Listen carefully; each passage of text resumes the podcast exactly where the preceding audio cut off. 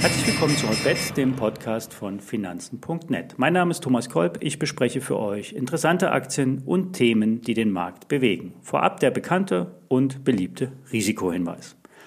Alle nachfolgenden Informationen stellen keine Aufforderung zum Kauf oder Verkauf der betreffenden Werte dar. Bei den besprochenen Wertpapieren handelt es sich um sehr volatile Anlagemöglichkeiten mit hohem Risiko. Dies ist keine Anlageberatung und sie handeln immer auf eigenem Risiko. Heute starten wir mit einem Dividendenwert, den die meisten zu dem Thema Rendite sicherlich nicht auf dem Radar haben. Es geht um Bet at Home. Für 2020 zahlt Bet at Home eine Dividende von 2,50 Euro je Aktie, was bei dem gegenwärtigen Kurs eine weit überdurchschnittliche Rendite von rund 6% bedeutet. Beachtlich. Ebenso bemerkenswert ist auch die Gesamtausschüttung der vergangenen fünf Jahre, die nun auf fast 180 Millionen Euro ansteigt. Normalerweise wäre das bei einem Unternehmen negativ gewertet, schließlich soll der Gewinn ja investiert werden. Bei dem Wettanbieter ist das allerdings anders. Hier steht sehr viel Cash in der Bilanz, der operative Betrieb läuft stark profitabel und die Barreserven sind für das Geschäft derzeit nicht nötig. Wer jetzt denkt, die Firma sollte lieber Altschulden tilgen, kein Problem, das Unternehmen hat keine. Per Ende 2020 weist Bet at Home wieder sehr starke oder sehr hohe liquide Mittel aus und kurzfristige Termineinlagen von fast 57 Millionen Euro, sodass die geplante Ausschüttung in Höhe von 17 Millionen Euro locker zu stemmen ist.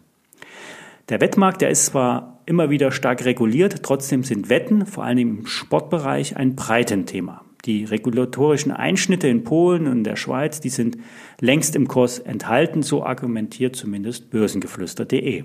Regulierung ist sogar gut, wenn im Gegensatz dafür Rechtssicherheit besteht.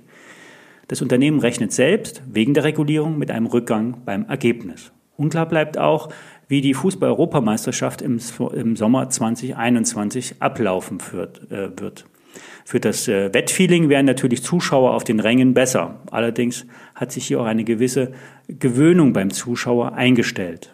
Und wer Fußball liebt, der lässt sich davon nicht abhalten. Beim Kurs, da ist schon viel, viel, vor allen Dingen viel Negatives eingepreist. Hier kann es durchaus noch 20 Prozent nach oben gehen, plus die üppige Dividende. Warum nicht, sagt Gere und Kruse von Börsengeflüster. Kurse über 40 Euro könnten für ein Überwinden der Chartwiderstände sorgen. Ein eindeutiges Zeichen für ein Anziehen der Weltmärkte, das sprechen die Preise für die Logistikkapazitäten. Vom Boom in der Containerlogistik profitiert die größte börsennotierte deutsche Reederei Hapag-Lloyd. Die Hamburger sehen außergewöhnlich starke Nachfrage und verzeichnen zu Beginn des Jahres Frachtraten auf unverändert hohem Niveau. Nach vorläufigen Zahlen 2020 steigt das Ergebnis vor und nach Steuern deutlich über das Vorjahresniveau. Auch im Gesamtmarkt erwartet Hapag-Lloyd hohe Frachtraten. Eigentlich wären den Norddeutschen äh, ja die eine Rückkehr zur Normalität sogar lieber, denn ein überhitzter Markt droht sich immer abzukühlen.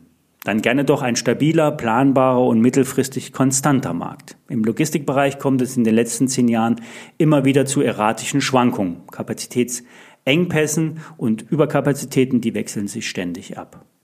Die Containerschifffahrt erlebt derzeit einen beispiellosen Boom. Der Trend, der sollte hier trotzdem noch weiter anhalten. Der Hotstock-Report vom Aktionär bleibt investiert und hebt weiterhin den Daumen.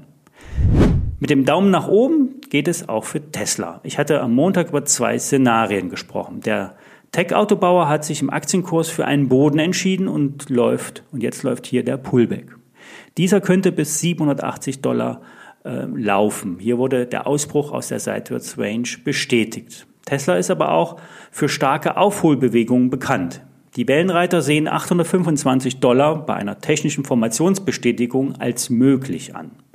Möglich sehen auch die Analysten das Allzeithoch bei 900 Dollar. Und insgesamt scheinen sich die Techs von ihren Abverkauf ja, zu erholen. Auslöser war eine Überhitzungssituation an den Bondmärkten und diese beruhigt sich etwas. Vor einem rein in die Tech-Werte kann trotzdem keine Rede sein. Erholungsbewegungen nutzen Profis in der Regel zum Abbau von Positionen. Soweit in aller Kürze. Alle ISINs zu den besprochenen Aktien stehen in den Show Notes. Kurse, News und Analysen findet ihr auf finanzen.net und wir hören uns morgen, wenn ihr mögt.